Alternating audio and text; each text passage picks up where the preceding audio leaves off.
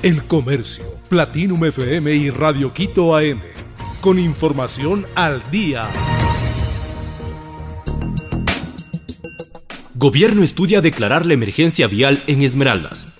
El ministro de Obras Públicas, César Ron, indicó el martes que el gobierno estudia declarar en situación de emergencia vial a la provincia de Esmeraldas, azotada por fuertes temporales que han cortado varias carreteras y generado inundaciones en ciudades. Ron, tras participar en una reunión del Comité de Operaciones de Emergencia COE en el Palacio de Gobierno en Quito, indicó en declaraciones a periodistas que autoridades de Esmeraldas han pedido formalmente que se declare en emergencia a esa provincia. Este miércoles seguramente declararemos la emergencia vial en la provincia de Esmeraldas, tras recibir un informe técnico de las instituciones que efectúan una evaluación de la situación en esa jurisdicción, añadió el ministro.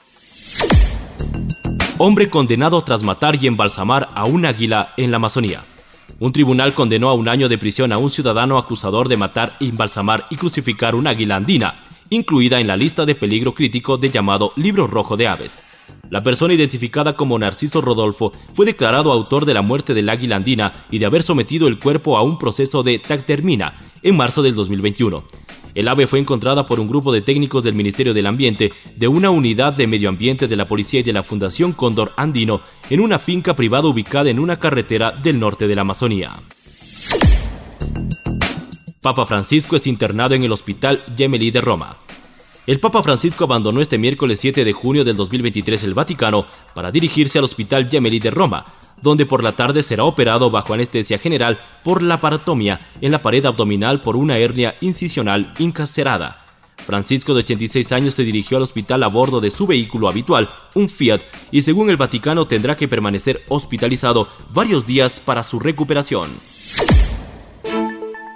Así está la tabla de posiciones del campeonato ecuatoriano.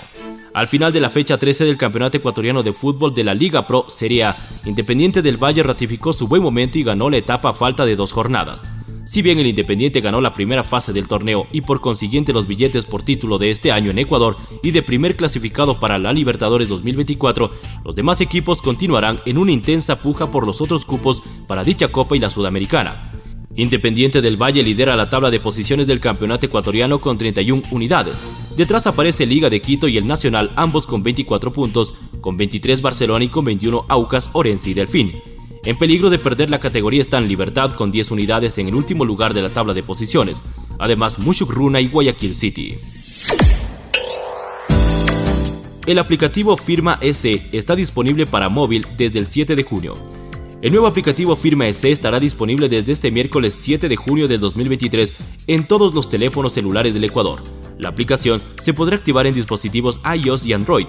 La aplicación permitirá que los usuarios firmen documentos PDF, se verifique la validez de trámites electrónicos y de certificados digitales.